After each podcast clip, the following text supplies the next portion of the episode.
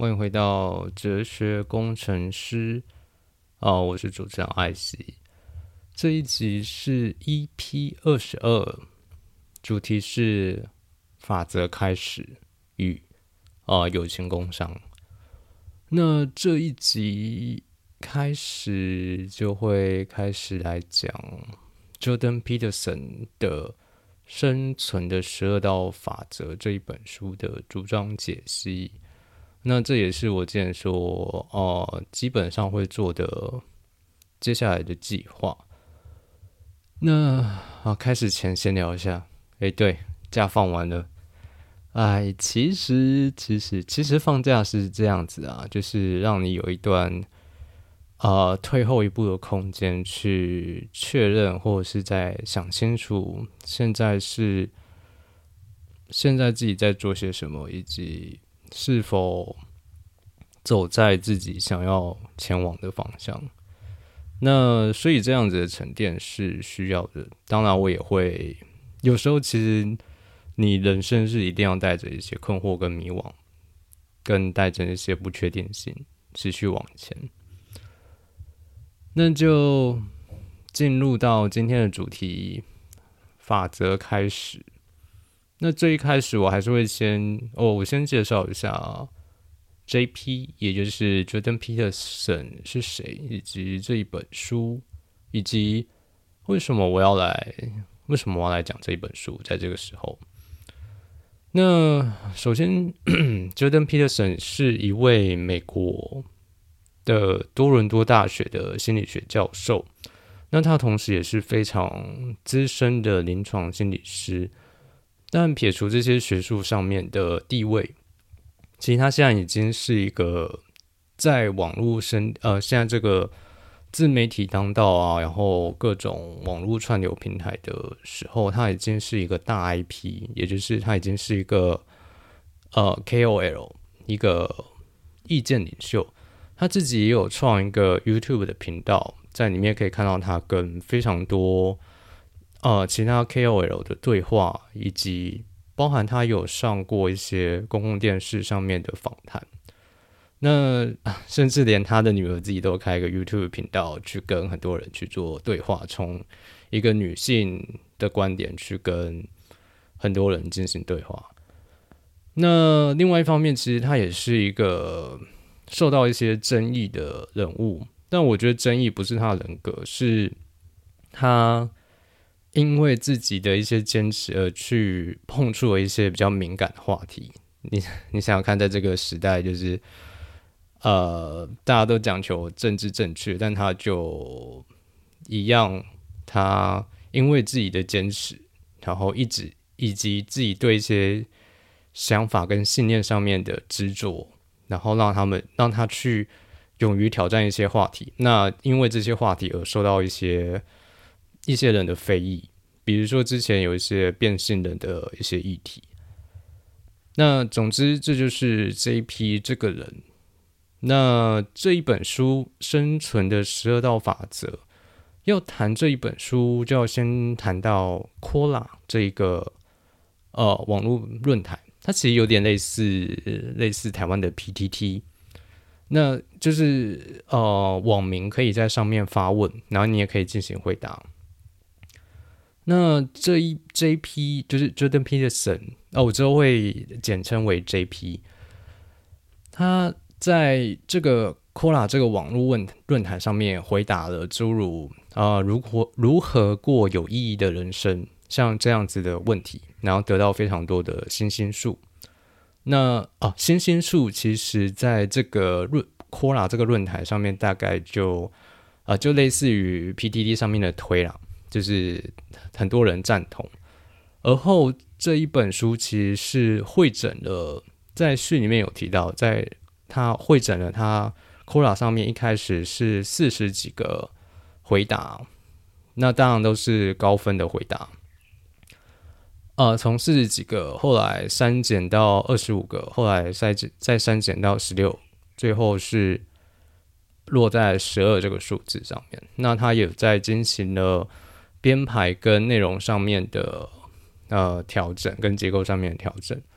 那其实我我后来有在去 Quora 上面看啊，其实他在以 George Peterson 来说，他其实已经他的 IP 他的那个 Quora 上面的账号已经回答回答数量已经来到了九十八个回答，但最后一个回答是六年前啊，我看到的时候，所以这也说明了为什么他有办法再出生存的十二法十二道法则的下一本书，叫 Beyond Order。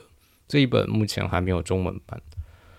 那其实，在呃继续在谈的是说，其实，在 Quora 上面可以看到，就是他是用本人，然后以及他本名和他个人的真实资讯，就是包含像我前面说多伦多的心理学教授等等的身份。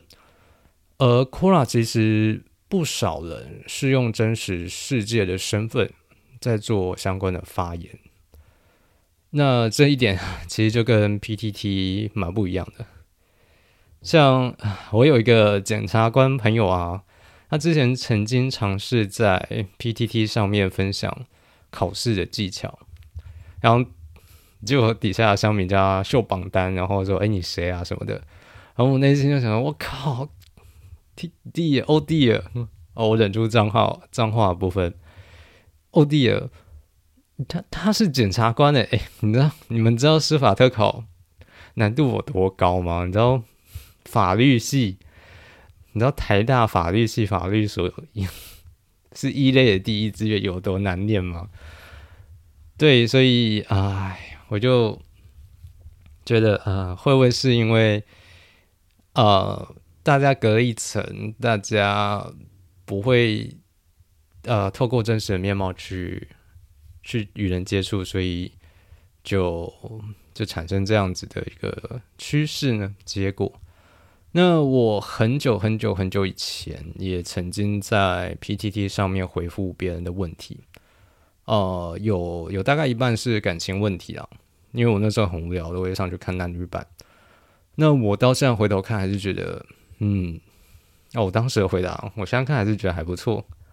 起码我我觉得有达到那个年纪，我期待我在那个年纪有达到眼界跟一些坚持跟一些执着。我觉得有些执着是你不应该太早去提放下，你应该要先拿起过，你才知道拿起是什么感觉。但我觉得比较可惜的是，我的 PT 账号在我去德国之后，因为因为好像太久没登录，然后后来就被删掉了。这个是我稍稍稍有点觉得可惜的部分。诶，我是可以在八冠版版上面发文的，就是登录数好像超过多少一千还两千才可以这样子做。但当时就，但我也因此省了非常多的时间。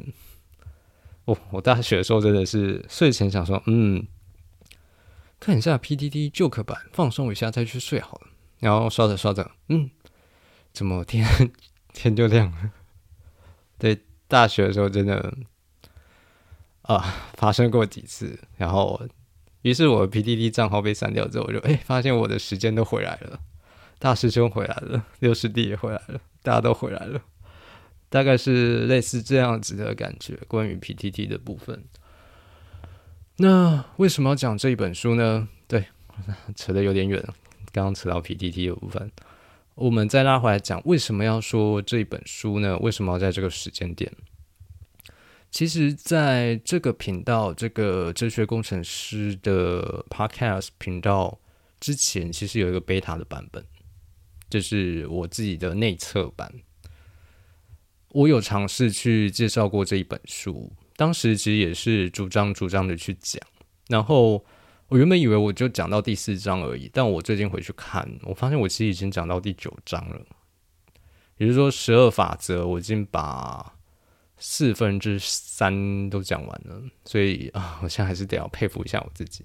但另外一方面，我觉得我当时的状态并没有很理想，因为当时是因为疫情，然后三级警戒，然后 work from home，每天都待在家里，然后。我有室友，几个大男人，臭男生，一直待在家里，真的是啊，搞得其实真的有一点像是在坐监呢，就是那个坐就在男子男子监狱里面，就人闷到有点怪怪的。所以，哎，我当时其实，呃，其实有比较多困惑，所以一方面也是因为当时一直闷在家里，所以有很多阅读跟思考跟可以去执行的这些产能。但另外一方面是因为也是因为一直闷在家里，有很多尝试跟困惑没有办法去透过实际的执行去做消除，所以那些。呃，我可以感觉到我当时的一些困惑有带到我在录制那些 podcast 的内容中，但这其实也是我我选择 podcast 一个很很重要原因，就是我觉得 podcast 很能够去记录当下的状态。但总之就是我当下的状态其实，呃，并不是那么理想去呈现这本书，因为毕竟规则法则都是在。哦，提醒说，有些生命中有一些厚实或坚实的部分是可以去作为成长的土壤，一些防带选，有一些基石的部分是可以被踩稳的。所以，我觉得现在想要再回来挑战这项工作，或说啊，把它好好的做完。那啊，但我还没说到为什么我要讲这一本书，不是其他本书。那其实透过 Podcast 到现在也是浩浩荡荡二十几集了，相信听众多少已经可以发现，我其实，在看待一些事物时的回应，虽然很很简单，或者是说很单纯，因为对我来说很多事情其实很单纯，但是我背后的逻辑跟脉络其实很长的，它是有一个推演的过程。而我其实，在展示的是我，呃，可以说是价值体系，也可以说是我人生观、世界观、哲学观的一个冰山一角。然后，那冰山一角看起来很单纯，然后可以去处理这样子的问题，但它其实背后承接的部分其实是蛮厚实的。那另外一方面，其实我同时我也发现到，呃，我曾经说过的话。提过的一些事情，在我所不知道的地方，其实呃潜移默化的改变了一些一些人，尤其是我身边人，因为他们是最直接面对面承接我这些话语，甚至是我说这些话的氛围跟我的眼神，或者是呃我的一个呈现方式，所以。但另外一方面，他们很有可能只就只单就字面上面去理解，而没有真正理解到，呃，真的了解到我那句话背后所要表达的整个世界观，就是我的世界观可能稍稍比一些人再厚实一些。呃，因此我想要选择讲这本书的。主要原因就是把我的世界观跟价值体系比较系统性的去做一个说明。那我觉得这本书把我的现实观够单纯，却不至于过度简化的呈现出来。那另外一方面，我其实也是透过这本书当做镜子，去折射出我的世界观、现实观、人生观，甚至是感情观的部分。那它可以不必是这本书。但目前看来，这本书是呃与我当下的能力跟程度最能够掌握跟匹配，甚至是略高于我一点点这样子。我在呃尝试的过程中有最大的自我攀升的机会。那其实当然还有一些我目前呃还无法掌握的书，那也希望未来有机会也可以。啊，就是做成系列，甚至做成课程，那达到我更有效的啊，有效的自我攀升，在每个当下自我攀升的最大化。那呃，不过的，在我要做这个系列作品之呃，要做这项系列工作之前，好，我有先搜寻一下 YT YouTube，然后其实我发现，哦，我已经有认识的前辈在做这个系列，那我有先跟那位前辈知会过了。那其实以我的叙事方式，也不会太多直接去讨论到书本的细节，而比较多的是退退后一步的去探讨说，诶，为什么他要这样说？在当下这个世界的氛围是什么？这个这件这个理论或者是这个论述背后脉络是什么？以及因为呃，Jordan Peterson 是在美国，那他的现实观跟我们台湾的现实观可能不一样。那我在台湾的现实观看到的是什么？跟美国之间现实观的差异是什么？我比较会用这样子的方式去做，呃，去做说明。甚至更重要的是，他没说出来的可能是什么？他说出来的为什么这样说？那他没说出来的可能会是什么？会不会是因为碍于什么环境压力啊？就是你要政治正确啊，或什么的，而不适合说出来的？但那些不说出来的可能很重要，因为现实是某个程度是无关善恶的，就跟动物界一样嘛。狮子吃肉，你可以说狮子就是邪恶，可能被吃的羚羊就是就是善嘛。其实生物界没有没有所谓的善恶，它就是强弱而已。那这就是我为什么选择这本书的原因。那今天当然就是作为第一集，先来讲一下它的序的部分。对，先从序开始，所以就法则开始。那它的序包含两部分，一部分是哦推荐序，一部分就是它的自序。那推荐序就是别人写给他嘛，帮他写的，就是他序的部分。所以光这边就可以稍微思考一下，呃，想一下，J.P. 是 J.P. 是何许人也？他要他要请一些大咖帮他写推荐序，难吗？而且其实你看，光看推荐序里面，他朋友帮他就讲到他们共同认识的是一个媒体界的大咖，他要请那个人帮他写序，难吗？那为什么他只请这一个人帮他写推荐序？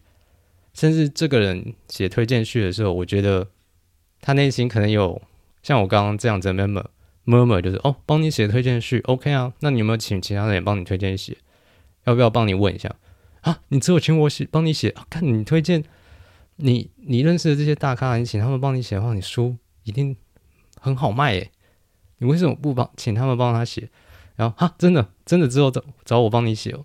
那好吧，我好，那我就写。然后以至于他在写的时候，还要再去在里面内容中写入一个他们都认识的大咖。然后他一定还需要先告知一下那个大咖说：“哎。”这批写的新书，但他只是找我写，然后我可以把你写进去嘛？就是有点像是推荐的推荐的概念。对，那所以 J.P. 做这件事情，他选择人生观是什么？他选择了什么与公众之间的距离？所以这部分就可以先拉到一个观点，就是主观跟客观跟客观。别人怎么看待自己的处境，以及自己要怎么看待自己的处境？那在推荐序跟自序之间，还有一个可以做对比的部分。推荐序的部分，他的这位呃精神科医师朋友提到了相对主义，而 J.P. 自己则提到的是虚无主义。那相对主义是什么呢？相对主义其实就是他可能现在在里面没有写的那么直白啊，因为这也是我录制的时候想要特别拉出来讲的。相对主义就是现在左派当道的这个讲究一切都要包容，你不能就是哎你要包容胖子啊，胖子是他自己的选择，你要包容啊什么什么，就是因为你要包容变性人啊，你要包容。同性恋者啊，为什么等等等等的，就是以包容作为一切的呃的要求，跟着跟道德绑架。那其实他，你看，从推荐序，从一个旁观者的角度来看，身为一个站在他身边，几乎是第一线看着他所经受的一切，觉得一切很不公平的这样的一个旁观者。他把很多重点放在相对主义身上，就是在他看起来，哎，站在一个最直接在身 J.P. 身边的人，看到 J.P. 在做什么的人，会觉得说，哎，他是他是尝试在这个现在很混乱、很虚无的世界中，打造价值、打造一座灯塔的人呢？为什么他要被这样子诋毁、被这样羞辱？诶，真的是羞辱我！有些 YouTube 上面影片真的是，呃，被啊，真的是蛮，真的是公公开羞辱的层面。为什么？就是他做了这么多、这么多努力，为什么他要被这样羞辱？站在身边的人其实会为这件事情很很抱不平。所以在看到这段，我看到他讲了很讲了很多相对主义的时候，我完全可以想象那个很直接的画面，就是身为旁边的人为呃身边的人所遭受不公的那种气氛，但他又不能很明白的讲出来，所以他又说：“哎，相对主义怎样啊？现在这些相对主义根本就是呃在打坏旧有的我们所坚持的理念跟价值。”某个程度就是另外一个层次的文化大革命。现在的真的就是这种呃过度批判、过度包容、过度等等的这种呃，觉得一切旧有的价值都是必须被打破的窠臼的的捆绑的权威的这种想法，就是一场文化大革命。而这一批某个程度就是。想要阻止一些暴民闯进可能真正文化资产部分，然后进行呃阻止那些想要冲进文化资产里面进行破坏的那些人，挡在前面的那个某个程度有点无能无力为力的这个人，在旁人的眼光看起来比较像这样子。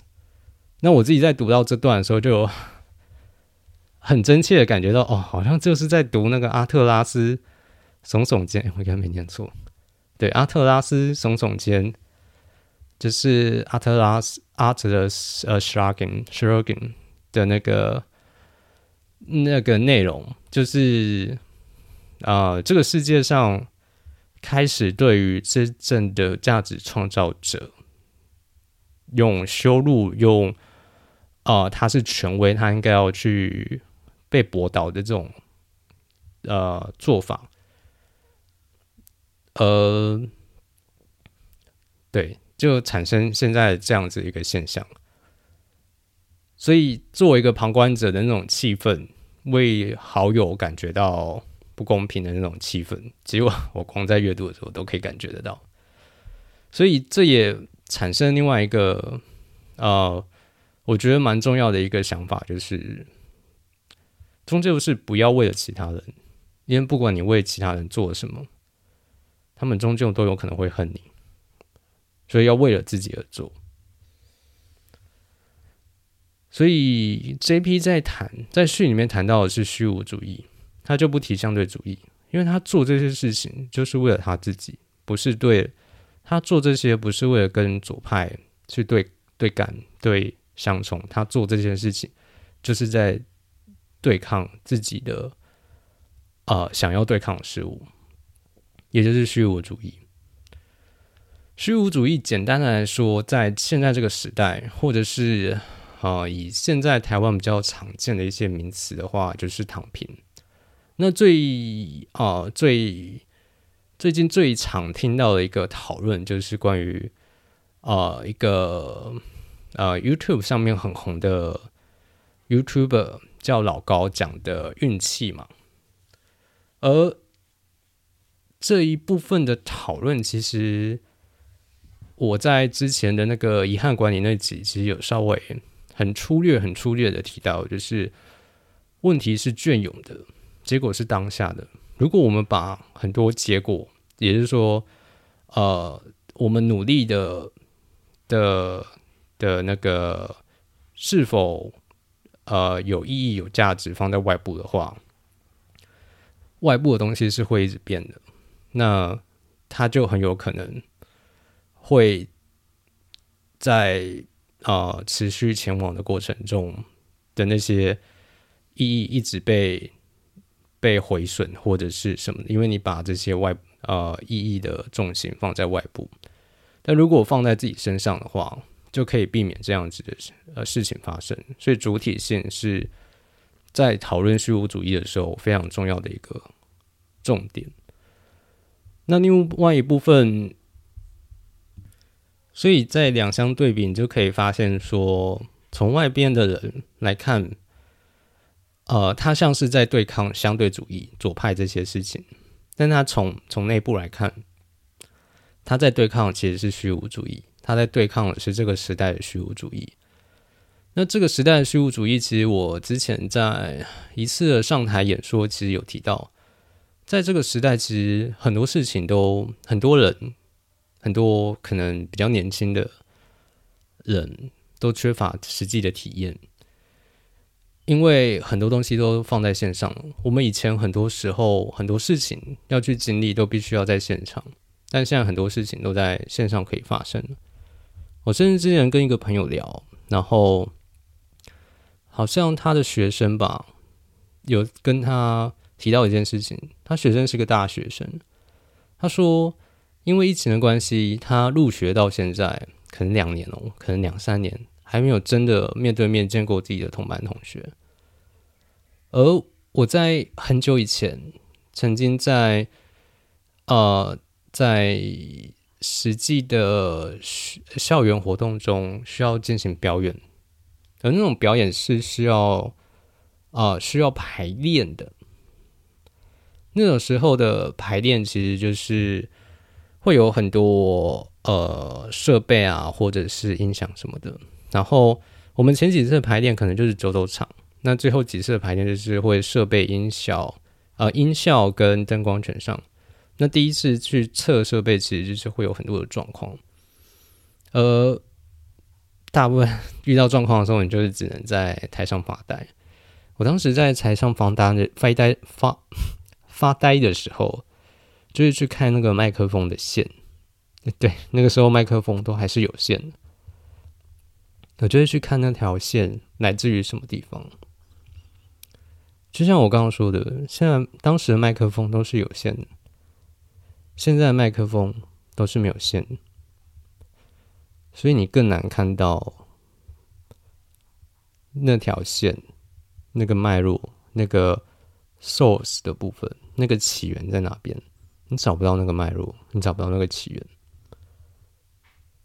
我觉得某个程度，这就是现代很多状况、很多虚无主义、很多呃面对到的一个。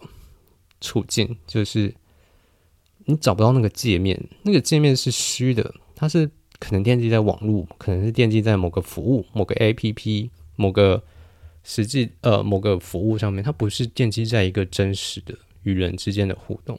你不是真的走进一间店，跟一个人交谈，然后得到一个服务的产品，你可能只是透过滑手机滑两下，你就得到一个产品，你跳过了很多真实的。与人接触的经验以及体验，那这些方便其实最后都会回过头来打到我们自己身上，变成了一种虚无主义。这就是我最大体会到我们这个时代所需要接受的一些现象。那讲完虚无主义，其实接下来来聊聊啊意识形态这件事情。意识形态其实。哦，英文是 ideology，而理想主义是 idealism。那它的词源基本上是一样的，应该是一样的。我没有哦，我觉得看起来一样。基本上它是来自于 idea 这个词。那 J.P. 在某个程度，除了虚无主义之外，它在抗衡虚无主义之外，某个程度包含呃。他的朋友跟他说，提到他家内装，以及他自己都有提到，他要一直意识到曾经意识形态这种理想主义造成了几百万人的实际的死死亡。那我们怎么去把这个规模，呃，就是呃，resize 到我们的真实体验呢？也就是所谓的为你好。当某一个单一的想法强加到他人强加于这个世界，到底会发生多么可怕的事情。J.P. 在家里挂，就是啊，我有点没有太记得书本内容，好像是挂那个苏维埃那个，好像是苏联的一些呃印刷品吧，去提醒自己这种意识形态有多么的危险。也就是说，你把一种自己认为是对的的一种乌托邦想法强加所有人身上。会发生多么可怕的事情？但某个方面，他又要去提规则，这两件事情其实是有点必须在他自己的意识形态或者是呃认知中去做调配的。也就是说，你一方面要跟一个人说你要遵守规则，一方面你要把他的主体性留在他自己身上。这件事情超级难，这就跟时不时有人问我问题的时候，我一方面要做回答，一方面要留有那个空间，让他去去领略，让他去有动力、有方向，可以自己去经验、去理解一些事情，那个分寸很难。所以他一方面要提醒自己，他作为一个学术的权威，他自己作为一个呃，在这个社会上面有声量的人，他要怎么去提出一些想法？但这个想法并不是强加在他人身上，而是让他像是一个养分，去浇灌在某个人的信念身上，让那些人的信念自行茁壮。他要提供自己这样子的画面跟警戒，在意识形态方面，我看到哦，我从他的内容中看到的是这些。那终于来到规则啦，就是法则开始，但我讲了三十几分钟才开始讲法则呢。对，其实法则这部分，因为后面会一直一直讲到，其实简单的说。秩序与混乱一直是 J.P. 的呃蛮重要的一个，你可以说是理论。理论当然就是有你可以采信或者是不要采信的自由，但规则到底是什么？规则或者是哦，在这边翻译成法则，但英文其实是 rules，就是规则的部分。规则其实就象征着建立秩序的方法或架构或者结构。所以规则的建构必须要留有空间，让它放入每个人自己。就像我前面说的，意识形态，我们要在人类的历史中意识到说，纯粹的意识形态有多么危险，其中就包含了它没有允许个每个个人自由的空间。那规则就会被更需要像是一个结构。它其实是撑出了一块空间，让人可以在底下活动。所以规则的建构必须要留有空间，必须要留有让每个人自由的，呃，不能完全说是自由，往自己的生命投入的空间。所以规则的建立不能去扼杀人们想要向生命投入热情的这个自由跟这个冲动。所以秩序与混乱的关系，其实在我看来，其实就像是你一个人往前走，一定会有一只脚是踩着地面的，然后因为你要往前，所以一定会有一只脚是抬起来的，有一只脚是悬空的，踩着的那只脚就代表秩序，浮空的那只脚就代表混乱。要能够往前，就要同时接受。秩秩序和混乱并存的一个状态，但你要可以往前，首先你要先站起来，有办法站稳，才有办法开始往前走嘛。大家应该都都走过路吧？这一段会不会被那个身障人士 检举之类的？对，其实你要站起来，你要先可能从坐着或者是躺着这样的啊，你躺着要先坐着，你要先从坐着的状态站起来，你就要先两只脚踩起来嘛。应该没有多少人，除非你要做呃特殊的重重量训练或者是协调性训练或功能性训练，不然应该基本上都是两只脚踩着站起来的。那你要先能够踩着踏实，你会才有办法再往前踏步。那秩序就会先优于优先于混乱的部分。那其实第他的下一本 Beyond O 的基本上就是在讲混乱啊，就是人要持续往前，必须要让秩序与混乱的成分在体内并存。其实尼采也讲过，就是哦，每一个跳舞的星辰内心都是包含了一定程度的呃卡 o s 呃 chaos 对呃的成分。存在，所以这就是对。其实啊，第一集我其实规则的部分没有打算讲太多，那因为后面 有一堆规则要讲。那接下来的一个小主题是，他其实在序里面有提到，呃，人生就是一场苦难。那首先我要先。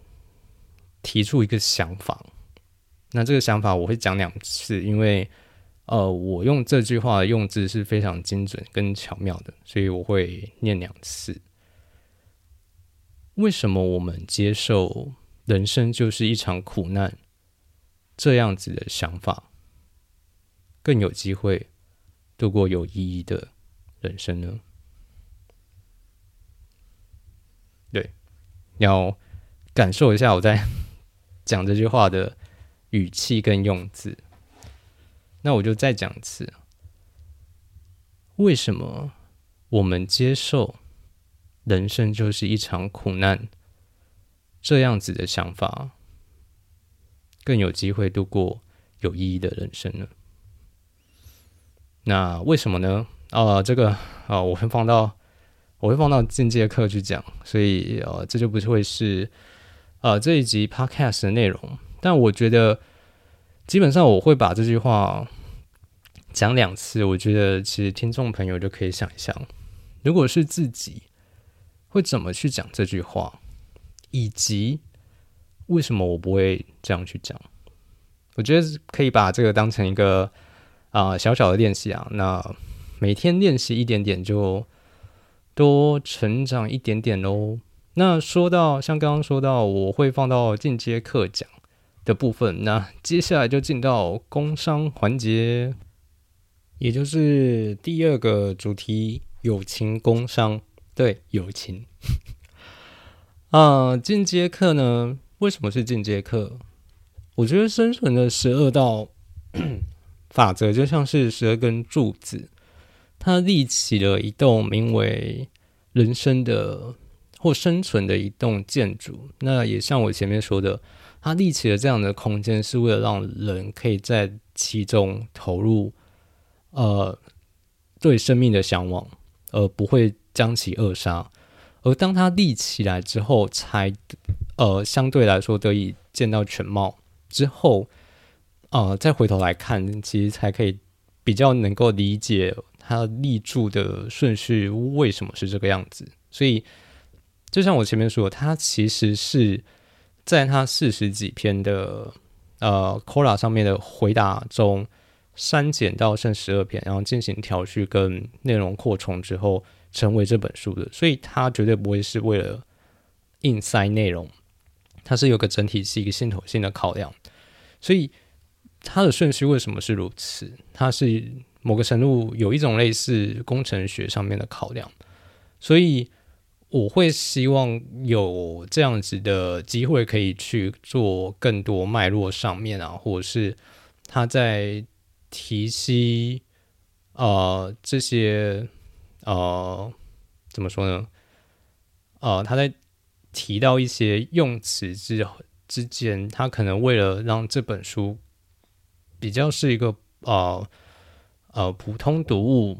比较不是那个专业的读物，因为像是他的第一本书那个意义地图啊，基本上就是就是学术就是学术用书，然后就冲刺了大量的呃呃非常多，你基本上一定要在学术界大概有一定的呃投入，你大概才可以读懂的概念。他其实有稍微去把一些事情简单带过，但其实有一些脉络在。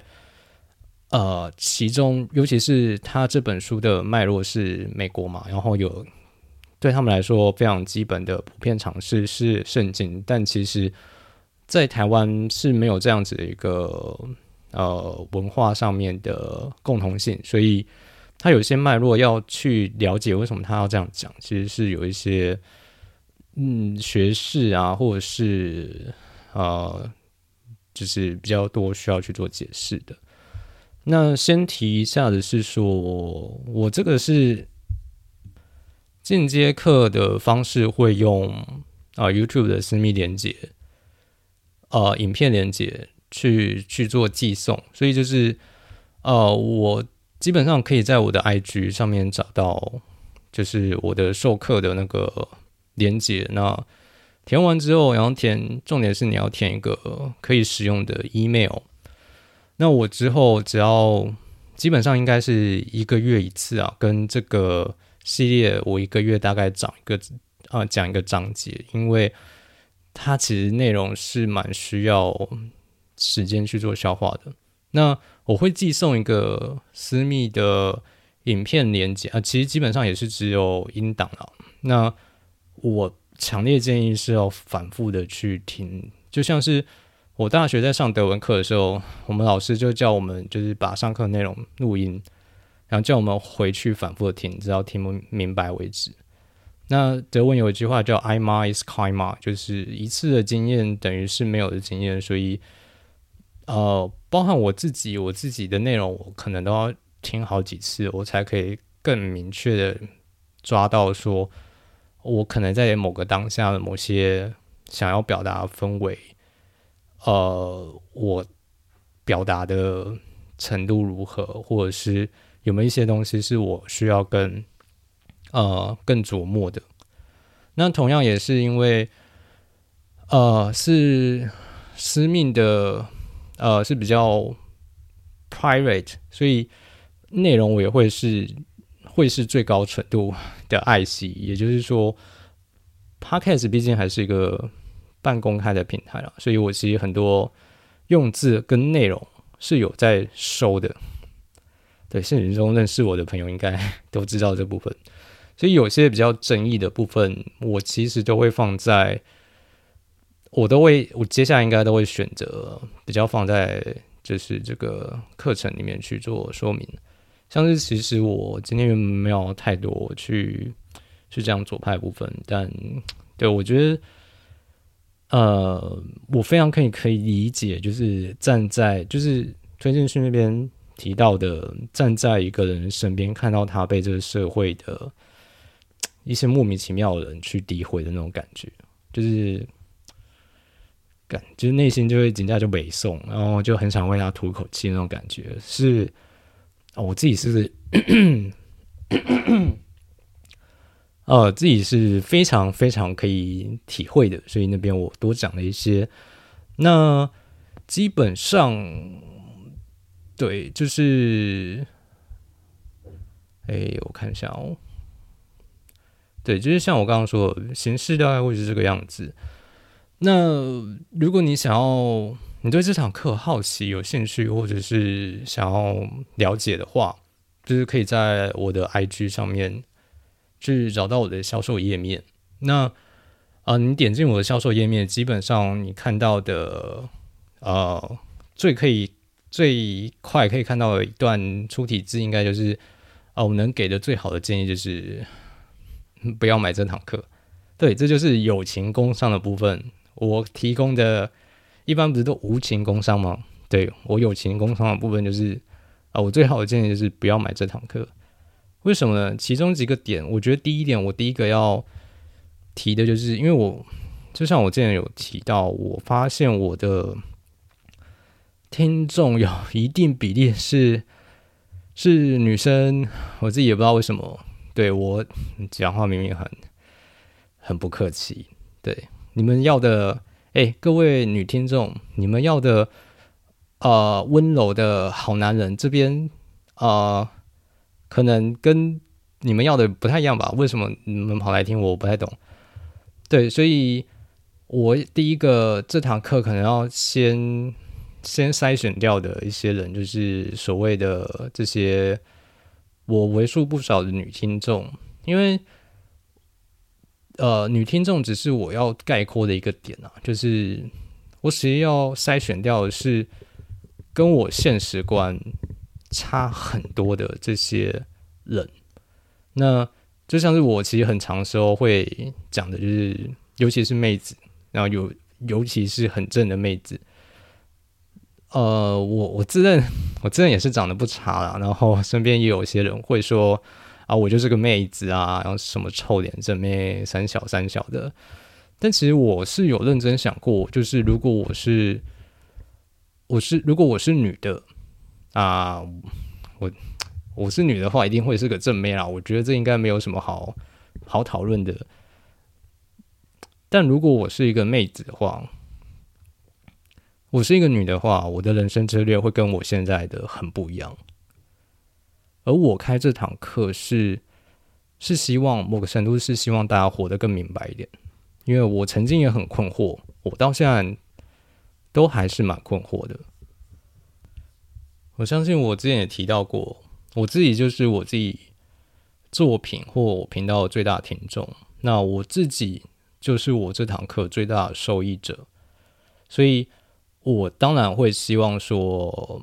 呃，我的我听这堂课的人是，呃，活得更明白，而不是听完这堂课之后活得更绝望或更困惑。而我可以蛮相信，我这一堂课可以让男人更坚定的走向男人该走的道路。应该说这是我的期许啊，但他可不可以自己走向这条道路，来自于他自己的抉择。这我是。没有任何人可以帮忙的，但起码可以让他看更看得懂这条路是什么样子的。但我这堂课的目的，绝对、绝对、绝对不是让女人去走男人的道路。因此，我非常不建议女孩子来买这堂课，来上这堂课。啊，讲到这里，我其实很庆幸我最后没有走到学术了啊。那。如果我开一堂课说我不收女的，我靠，我一定哦，我一定被泡翻。但基本上，如果你是女孩子想要买这堂课，我基本上是不会不会拒绝。但是我真的希望你想明白为什么你要听这堂课。我非常不希望是因为你想要走上一条男人的道路。我对我言尽于此啊。那接下来是我啊，我现在逐步在讲的是不要买的理由。那第二个不要买的理由就是，这是一堂进阶课，也就是说，我的 podcast 其实某个程度是比较接近于大学通识课。可能比地通识课再难一点啊。如果你是念理工科的话，这个课程程度可能对你来说是比较难一点的。但对于如果你是呃文组社会学啊、哲学啊，或者是历史学相关的话，这堂我讲的真的是超级简单的课。那如果你听到这个，对我来说只是在讲大学通识课的节课，就已经有点大脑在心爆的话。我也觉得你可能不太适合去听这节课。那其实也可以分享一件事情，就是哦，我的 podcast 其实我身边的一些自媒体朋友也都有在听。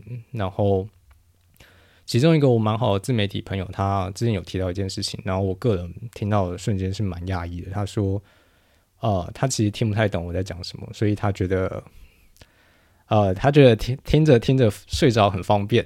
然后我内心当然一阵，What the fuck are you talking about？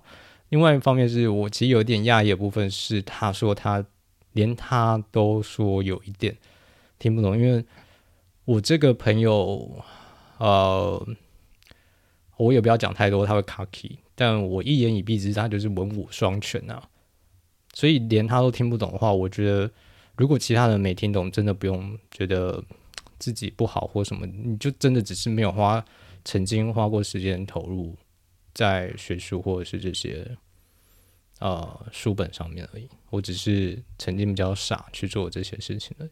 那这就是像我一直提到的，如果你听不懂我的一些梗、我的一些用词的话。